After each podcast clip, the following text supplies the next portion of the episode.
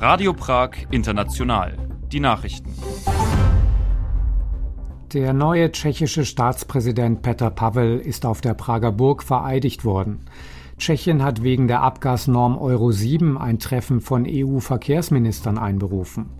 Der Senat hat die umstrittene geringere Rentenanpassung gebilligt. Der neue tschechische Präsident Petr Pavel hat am Donnerstag sein Amt angetreten. Bei einer gemeinsamen Sitzung beider Parlamentskammern im Wladislavsaal der Prager Burg legte er seinen Amtseid ab. In seiner ersten Rede sagte Pavel, dass er an seinen Taten gemessen werden wolle. Das Ergebnis der Präsidentenwahl habe gezeigt, wie sehr sich die Menschen in Tschechien die Rückkehr von Wahrheit und Anstand wünschten, so das neue Staatsoberhaupt. Peter Pavel gilt als proeuropäisch und pro-westlich orientiert. Zu den anschließenden Feierlichkeiten der Amtsübernahme sind rund 2500 Gäste aus aller Welt eingeladen.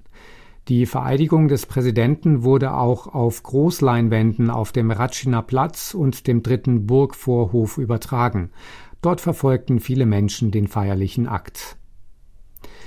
Tschechien hat für Montag ein Treffen von EU-Verkehrsministern einberufen. Dabei soll es um die geplante Abgasnorm Euro 7 gehen, die von der tschechischen Regierung in ihrer jetzigen Form abgelehnt wird. Laut einem EU-Vertreter wurden die Verkehrsminister aus elf Ländern eingeladen, darunter auch Volker Wissing aus Deutschland. Die Länder der Europäischen Union haben vergangene Woche die Verabschiedung der Abgasnorm verschoben. Mit ihr sollen ab 2025 die Regeln für Verbrennungsmotoren verschärft werden.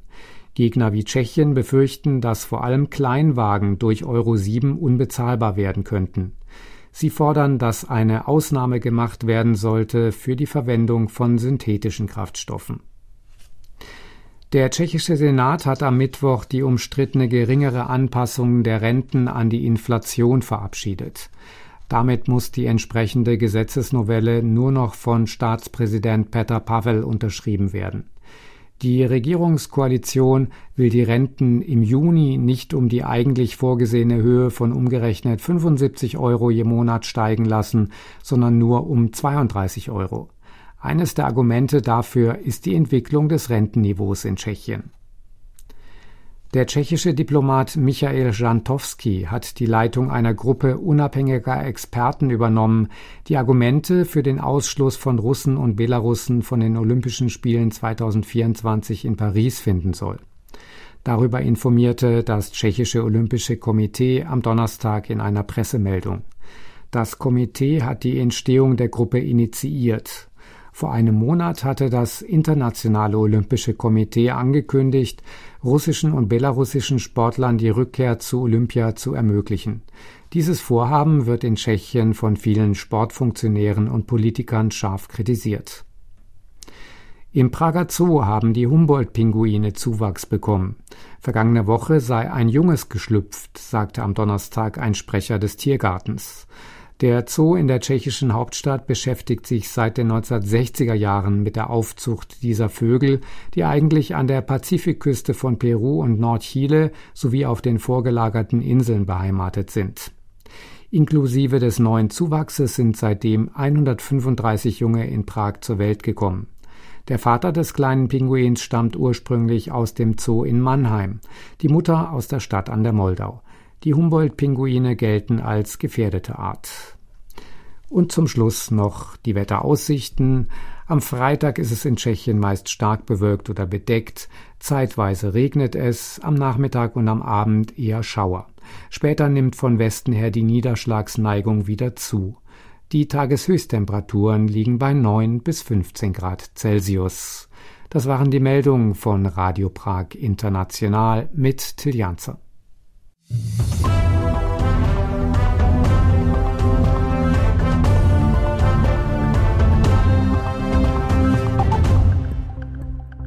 Dobry den und Hallo bei Radio Prag International. Sie hören die Auslandssendungen des tschechischen Rundfunks und das an einem besonderen Tag, denn Petr Pavel ist Tschechiens neuer Staatspräsident. Aber wer ist Petr Pavel und wie wird er politisch als Präsident agieren? Diesen Fragen gehen wir heute in unserer Sendung nach. Wir werfen dabei auch einen Blick in die Geschichte, denn Pavel hat als Militär Mitte der 90er Jahre eine tschechische Rettungsaktion geleitet, bei der eingekesselte französische Soldaten in Jugoslawien befreit werden konnten. Im Schauplatz wenden wir uns heute der Prager Regionalpolitik zu, denn im Süden der Stadt befindet sich unterhalb des Visegrad eine baufällige Eisenbahnbrücke. Ob diese saniert oder aber abgerissen und durch einen Neubau ersetzt werden soll, das wird in circa 10 Minuten unser Thema sein. Mein Name ist Ferdinand Hauser und ich wünsche Ihnen eine aufschlussreiche Sendung. Bleiben Sie dran. Tschechien hat einen neuen Staatspräsidenten. Näheres über die außenpolitischen Pläne von Petr Pavel berichtet Daniela Honigmann. Fast 3,4 Millionen Menschen haben Petr Pavel gewählt. Am Donnerstag tritt er nun sein Amt als vierter Präsident der Tschechischen Republik an. Ein Grundprinzip seiner neuen Funktion beschrieb Pavel direkt nach seinem Wahlsieg vom 28. Januar in den Inlandssendungen des tschechischen Rundfunks.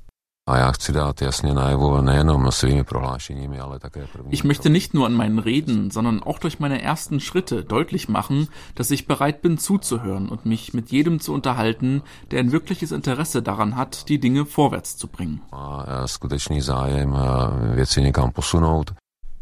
Damit hat Pavel auch gleich nach der Wahl begonnen. In den vergangenen sechs Wochen traf er sich nicht nur mit Premier Petr Fiala sowie den Vorsitzenden der beiden Parlamentskammern, sondern er reiste etwa auch in den Kreis Karlsbad, in dem er ein weniger gutes Wahlergebnis eingefahren hatte, um mit den dortigen Bewohnern zu diskutieren. In der Zusammenarbeit mit Premier Fiala wolle er zu der traditionellen Aufgabenteilung zurückkehren, fuhr Pavel in dem Interview fort. Demnach vertritt der Präsident Tschechien bei der UNO sowie der NATO. Auslandsreisen sind grundsätzlich ein wichtiger Bestandteil des höchsten staatlichen Amtes. Die erste führt Pavel schon am Montag in die Slowakei. Die dortige Präsidentin Susanna Čaputová war bereits als Überraschungsgast auf Pavels Wahlfeier aufgetreten. Nun wird das neue tschechische Staatsoberhaupt offiziell die Zusammenarbeit mit dem Nachbarland aufnehmen. Zu der Reise erläuterte Pavels Sprecherin Marketa Žeháková. Es wird sich um einen traditionellen Besuch handeln. Für das Programm planen wir aber ebenso einige nicht traditionelle Punkte, die der Präsident mit seiner Amtskollegin Čaputová verabredet hat. Auch die anderen Nachbarländer Tschechiens wird Pavel in relativ kurzer Zeit bereisen. Für Deutschland wurde der Termin 21. und 22. März festgelegt. Die Antrittsbesuche würden außerdem zur Vorbereitung des NATO-Gipfeltreffens im Sommer dienen, betont Pavel. Samozřejmě s našimi sousedy, především s těmi, se kterými eh, sdílíme. Mit unseren Nachbarn und vor allem mit jenen Ländern, mit denen wir eine proaktive Haltung bei der Unterstützung der Ukraine teilen, werden wir sehr genau absprechen, welche Standpunkte auf dem Gipfel vertreten werden sollen. Schon im April will das neue Staatsoberhaupt zudem in die Ukraine fahren. Bald nach seinem Wahlerfolg hatte Pavel angekündigt, die bisherige Praxis zu beenden, mit der die Prager Burg ihre eigene Außenpolitik ungeachtet der Regierungsstrategie verfolgte. Pavels Vorgänger Miloš Zeman hatte nämlich nach eigenen Worten eine Wirtschaftsdiplomatie betrieben, die vor allem nach China ausgerichtet war und bis zum Kriegsbeginn in der Ukraine auch freundschaftliche Bande mit Russland pflegte.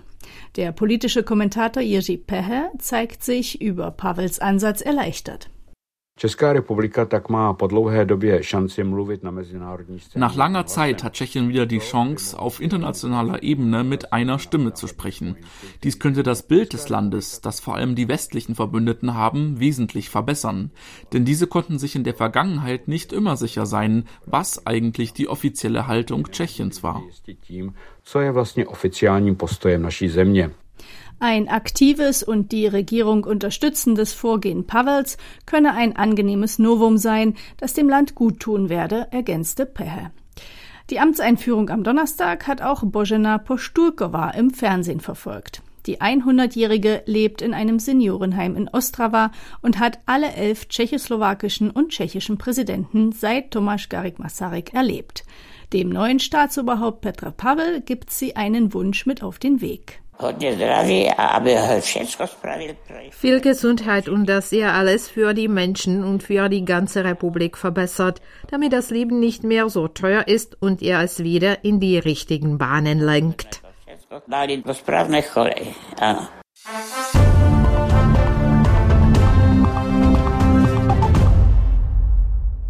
Diesen Wünschen haben wir eigentlich nichts mehr hinzuzufügen. Wir schauen nun zurück auf die militärische Karriere Peter Pawels.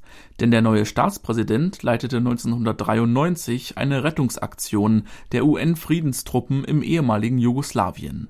Mehr als 50 französische Soldaten konnten damals aus einer Einkesselung befreit werden. Für die tschechische Armee gilt dies bis heute als einer ihrer größten Erfolge. Till Janzer weiß mehr darüber. Anfang der 1990er Jahre nahm Petr Pavel an der Mission der UNPROFOR in der Republik Serbische Krajina teil. Dabei befehligte er tschechoslowakische Fallschirmjäger, die im Januar 1993 eine französische Einheit befreien konnten. Diese war wegen einer kroatischen Offensive in eine ausweglose Lage geraten. Eric Sanolini leitete die über 50 französischen Soldaten.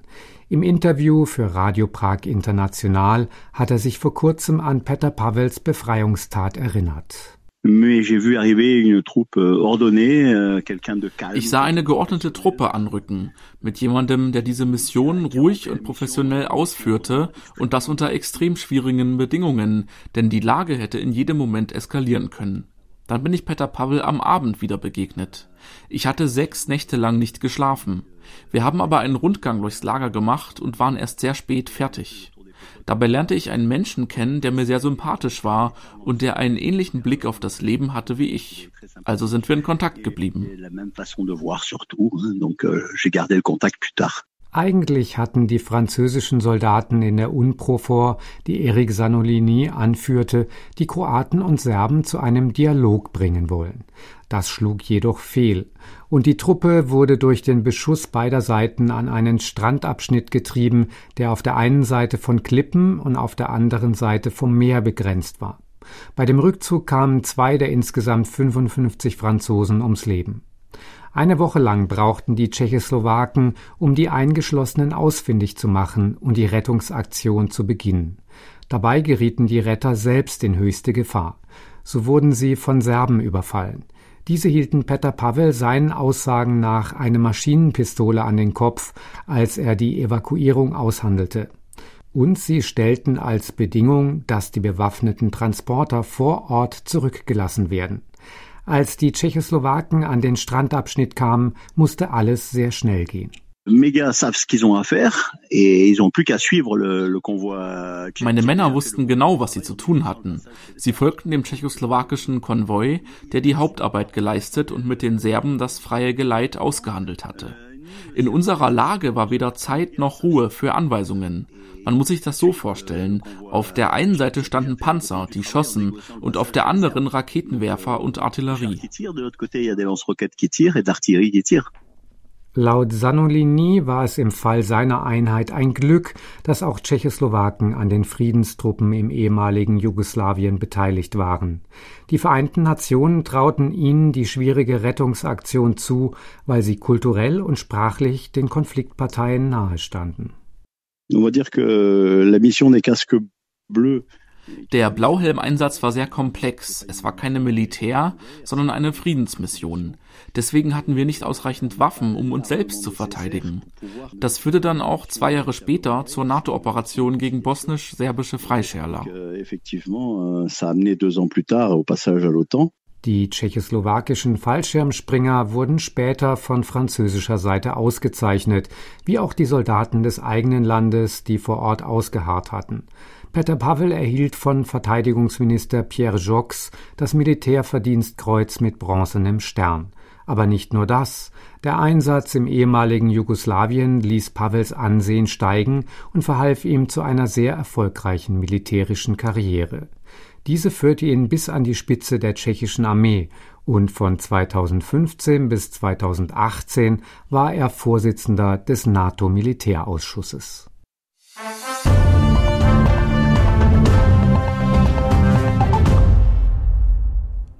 Vom neuen Staatsoberhaupt Peter Pavel kommen wir nun zu einem anderen Thema. Seit über 120 Jahren schon führt die Eisenbahnbrücke unterhalb des Prager Visegrad über die Moldau. Sie ist aber nicht nur in die Jahre gekommen, sondern der Stahl mittlerweile auch so stark angefressen, dass die Eisenbahnverwaltung den Bau abreißen lassen möchte. Denkmalschützer und engagierte Bürger sind allerdings entsetzt, denn ihrer Meinung nach lässt sich die Brücke erhalten. Die Entscheidung liegt bei den Politikern, vor allem beim Verkehrsminister. Till Janzer über den Streit um den Erhalt des denkmalgeschützten Bauwerks.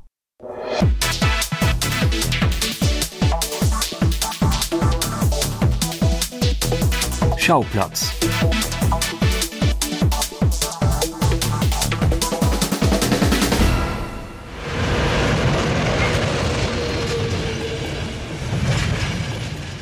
Täglich fahren bis zu 288 Züge über die Eisenbahnbrücke am Prager Vyšehrad. Auch zum Beispiel der sogenannte Alex in bzw. Ausrichtung München muss über den historischen Stahlbau, der denkmalgeschützt ist. Weil das Material aber korridiert, warnt die Eisenbahnverwaltung vor dem sich beschleunigenden Verfall der Brücke. Die Stahlkonstruktion ist aufgrund der steigenden Belastung durch den Bahnverkehr an den Rand ihrer Lebensdauer geraten. Ein weiterer Aspekt ist die Art des Stahls, aus dem die Brücke gebaut wurde. Dieses hat sich mittlerweile als sehr ungeeignet für eine solche Konstruktion herausgestellt. Schildert der Sprecher der Eisenbahnverwaltung Dusan Gavenda. Das Staatsunternehmen, das für den Erhalt der Bahninfrastruktur verantwortlich ist, hat zu dem Bauwerk mehrere Gutachten anfertigen lassen. Deswegen wird die Tragfähigkeit auch dauerhaft mit Sensoren überwacht. Da aber nicht von einem auf den anderen Tag eine Alternative bereitsteht, wurde der Verkehr auf der Brücke eingeschränkt. So fahren seit Mitte Februar keine Güterzüge mehr über das Viadukt und die Höchstgeschwindigkeit wurde auf 40 Stundenkilometer reduziert. Mit Jahresbeginn 2024 sollen dann weitere Beschränkungen in Kraft treten. Die Eisenbahnverwaltung ruft zudem dazu auf, möglichst schnell über eine Lösung zu entscheiden. Diese könne aus ihrer Sicht nur ein Teilabriss der historischen Brücke sein. Jerzy Svoboda ist Generaldirektor des Unternehmens. Dá se říci, už déle než 20 let je v pozici, že dosloužil. Man muss sagen, dass sich die Brücke schon seit 20 Jahren im Modus des Ausdienens befindet. Heute sind bereits mehr als 75 Prozent der Brücke degradiert. Selbst wenn man eine Reparatur versuchen würde, liegen die Kosten jenseits derer für eine neue Brücke.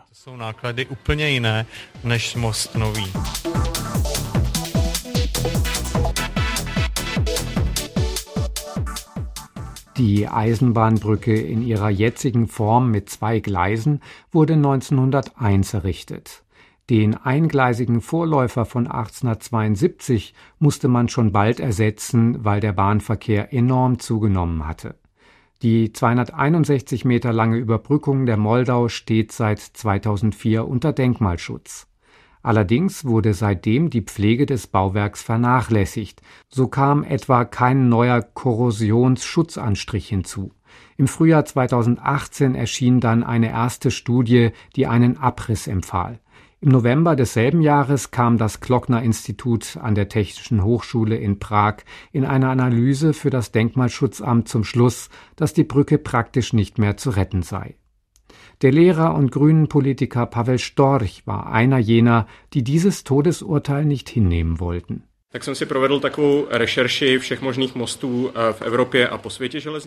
Ich habe nach allen vergleichbaren Eisenbahnbrücken in Europa und der Welt recherchiert. Dabei fand ich heraus, dass es nur wenige gibt, sie aber saniert werden. Als ich dann weiter nach Experten geforscht habe, die den Betrieb auf solchen Brücken ermöglichen, bin ich auf Professor Brühwiler in Lausanne gestoßen Lausanne. Storch nahm Kontakt auf zu dem Experten aus der Schweiz. Auf diese Weise kam es zu einer weiteren Studie. Ich wurde 2019 vom Klockner-Institut hier in Prag beauftragt, eine Expertise zur Brücke zu machen, zur bestehenden Brücke, insbesondere die Frage, ob sie erhalten werden kann im Hinblick auf den künftigen Verkehr. Und meine Folgerung war klar, ja, das ist möglich. Und die Brücke braucht unbedingt und dringend einen Eingriff, um sie zu erhalten, weil sie in einem wirklich sehr schlechten Zustand ist. Erläuterte Eugen Brühwiler, Professor für Bauwerkserhaltung an der ETH Lausanne in der Schweiz gegenüber Radio Prag International. Bei der Bahn ließ man sich von dieser Möglichkeit jedoch nicht überzeugen. Das Denkmalschutzamt und der Prager Magistrat sprachen sich aber für den Erhalt des Bauwerks aus.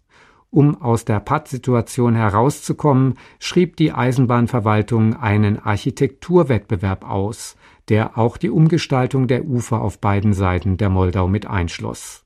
Die eingesetzte Jury kürte im Dezember vergangenen Jahres den Beitrag des Architekturbüros 2T Engineering zum Sieger. In diesem ist ein Brückenneubau projektiert, der den Betrieb von drei Gleisen ermöglicht und zugleich die Silhouette des alten Baus nachempfindet. Aber ansonsten schlagen die Architekten ein modernes Design vor. Die Eisenbahnverwaltung betont des Weiteren, dass auch der Denkmalschutz berücksichtigt sei. Eh, die bestehende Brücke wird nicht nur durch die Stahlkonstruktion zwischen den drei Pfeilern gebildet, sondern auch durch die Pfeiler selbst, also den steinernen Unterbau. Dieser besteht im Prinzip aus sechs Teilbrücken, die ein Ganzes bilden. Und dieses Gesamtbauwerk ist seit 2004 denkmalgeschützt. Die Auflagen lauten, dass wir einen bedeutenden Teil der Brücke erhalten und der vorliegende Entwurf sieht vor, den gesamten Unterbau zu nutzen, aber die Stahlkonstruktion wegen ihres schlechten Zustandes auszutauschen.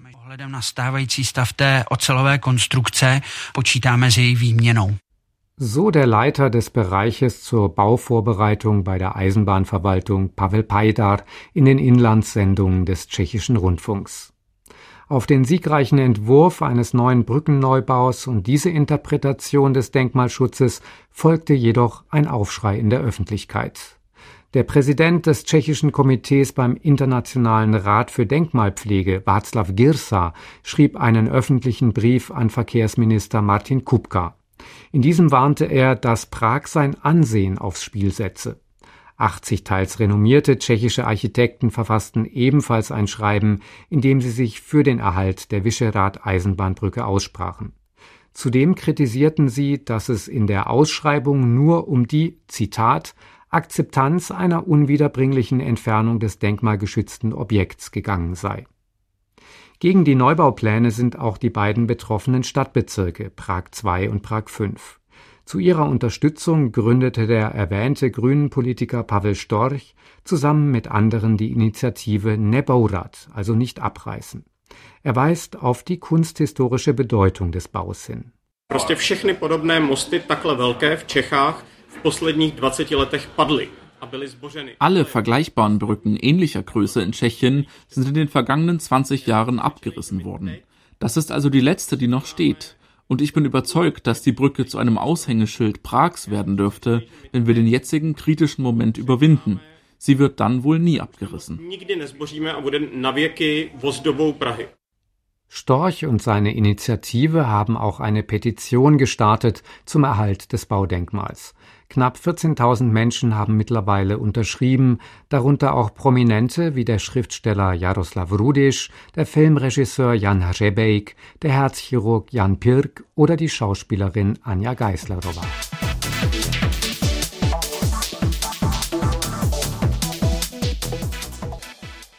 Um die Argumente beider Richtungen einzufangen, hat Verkehrsminister Kupka vor zwei Wochen ein Kolloquium mit internationalen Experten veranstaltet.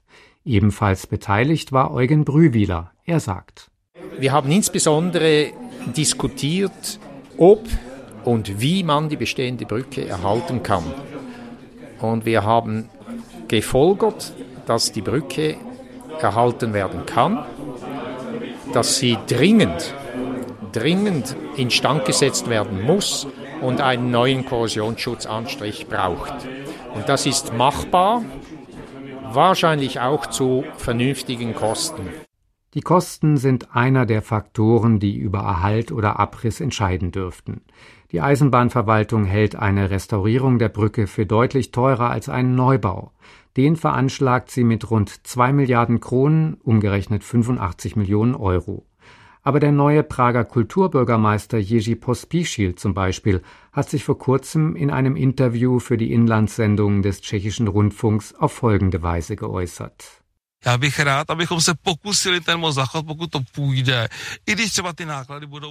wir sollten versuchen, die Brücke zu bewahren, wenn es nur irgend geht. Und das auch, wenn die Kosten um ein Viertel oder ein Drittel höher liegen als ein Neubau. Ich denke, moderne und entwickelte Gesellschaften sollten ihr Kulturerbe auch zum Preis höherer Kosten schützen. Falls diese Variante möglich ist, werde ich versuchen, in diesem Sinn für die Stadt Prag aufzutreten.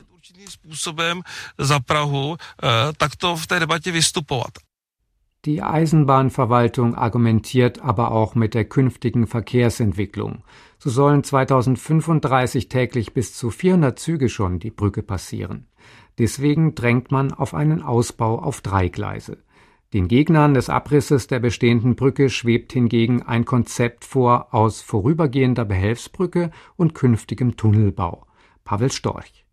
Ideální další postup spočívá ve das ideale weitere Vorgehen beruht aus meiner Sicht darin, die wirtschaftlichste Variante der Experten zur Ausbesserung der bestehenden Konstruktion zu berücksichtigen und eine provisorische Brücke hinzubauen, die 20 bis 25 Jahre lang stehen würde. Bis dahin könnten dann die Tunnels unter der Moldau entstehen, die für die Hochgeschwindigkeitsstrecke aus Richtung Pilsen geplant sind. Die Eisenbahnverwaltung hat mittlerweile die Ergebnisse des Kolloquiums zusammengefasst und Verkehrsminister Kupka am Montag vorgelegt. Demnach haben sieben der zehn Teilnehmer der Expertenzusammenkunft gesagt, dass eine Ausbesserung der bestehenden Brücke technisch und finanziell aufwendig sei, diese die Lebensdauer des Baus nur beschränkt verlängere und zugleich hohe Instandhaltungskosten anfielen. Auch wenn das Kolloquium allen Aussagen nach in fachlicher Atmosphäre abgelaufen sein soll, bleibt der Fall selbst zugespitzt. Fachmann Eugen Brühwiler sagt, in der Schweiz noch nie so etwas erlebt zu haben, aber in Deutschland. Das war das Bahnviadukt in Chemnitz, wo ich im Hintergrund mitbeteiligt war, als es darum ging, eben die Qualität der bestehenden äh, Brückenkonstruktion, auch eine genietete Stahlbrücke, zu beurteilen. Und zusammen mit einem Kollegen in Deutschland, Professor Werner Lorenz von der TU in äh, Cottbus, habe ich die Brücke untersucht, studiert und ich war vor Ort. Diese Brücke in Chemnitz wird momentan instand gesetzt, verstärkt und das war nur möglich aufgrund äh, des Drucks der Bürgerinitiative, die sich damals gebildet hatte. Das Schicksal der Brücke in Prag hängt nun am Urteil des Verkehrsministers. Martin Kupka kündigte an, bis Ende des Jahres eine Entscheidung zu treffen.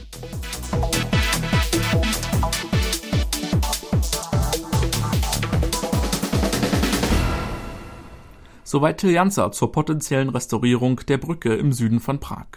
Alle Neuigkeiten zum Geschehen rund um die Amtseinführung von Peter Pavel können Sie auch auf unserer Webseite nachlesen unter www.deutsch.radio.cz. Morgen erfahren Sie bei uns wieder das Neueste aus Tschechien. Unter anderem nehmen wir Sie dann mit in das Kloster von Kadaň, das schon bald zum UNESCO-Weltkulturerbe gehören könnte. Für heute war es das aber erst einmal von Radio Prag International. Ich freue mich aufs nächste Mal, Ihr Ferdinand Hauser.